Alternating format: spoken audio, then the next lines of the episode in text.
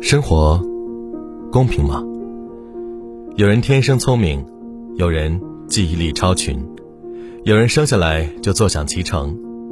但我希望你也有自己的超能力，比如不会被生活打败。坦白讲，我不是个自信的人。曾经的我，出门前一定会把头发打理得一丝不苟，对着镜子好好端详，看自己的穿着是不是得体。每次发朋友圈都好好构思文字和图片，因为我只是一个普通人，我害怕淹没在人群当中，又怕别人看见我时觉得我是毫无亮点的一个人。这种拧巴的心态伴随了我五六年，直到前两天看见热搜“消失的彭于晏”时，熟悉的感觉卷土重来了。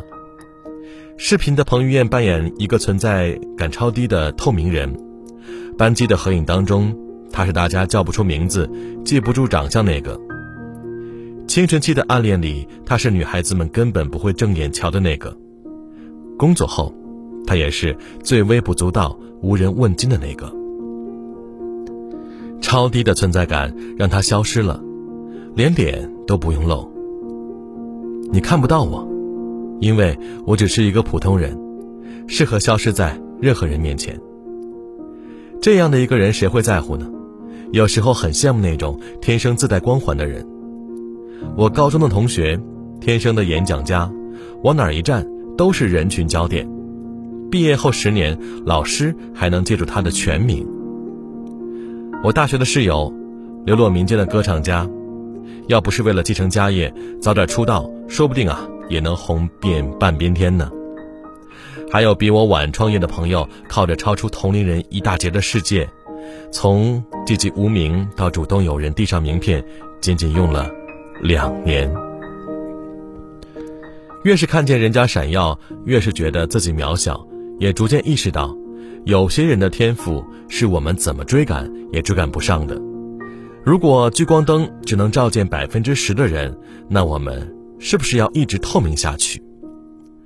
后来我看了史泰龙的出道作品《洛奇》，默默无闻的洛奇和泰王阿波罗对战时被打得鼻青脸肿，但他始终没有倒下，在台上坚持到最后一秒。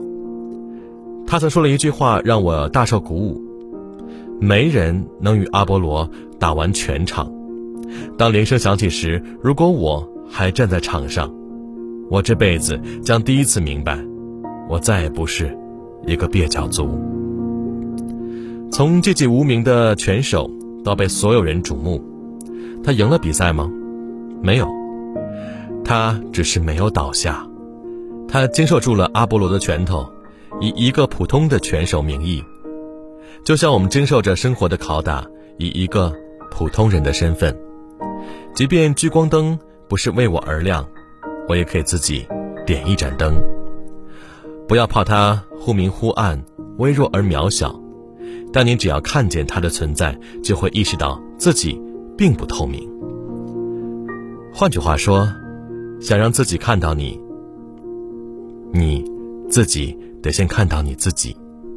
哪怕浑身是伤，但只要依然站立，这就是一种成功。自从今年疫情，每个人的生活多多少少都产生了变化。有些事儿突然变得微不足道，有些又异常严重了。勤勤恳恳种地的农民在直播卖菜的平台上被全国看见，默默无闻外卖小哥因为全程坚持送药变得高大起来。在村口看路的大爷也因为坚守人员流入而伟岸了许多。那些我们曾视而不见的东西发了光，这比多少锣鼓喧天的胜利都让我觉得感动。最近，青岛全市居民在做核酸检测，发生这样一幕：一位拾荒的老大爷问工作人员：“检测收费吗？”工作人员说：“免费的，这边排队就可以。”大爷如释重负，将拾荒的袋子放到一边，几次回头，缓缓走进队伍的长龙中。生活在这片土地上的我们，没有一个透明，我们值得被看见，被温柔以待，被保护，被珍惜。哪怕以渺小启程，不以伟大结尾，但有些事儿，就是坚持下去了才会有意义。就像太心志《夕阳中的男主》一样，我就是一棵小草，在这个世界的空气和阳光中难以苟活的小草。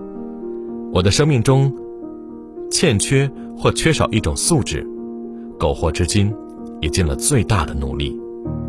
我希望你也有自己的超能力，比如不会被生活打败，就足以活得庄重而美丽。除了你自己，没有什么。能困得住你。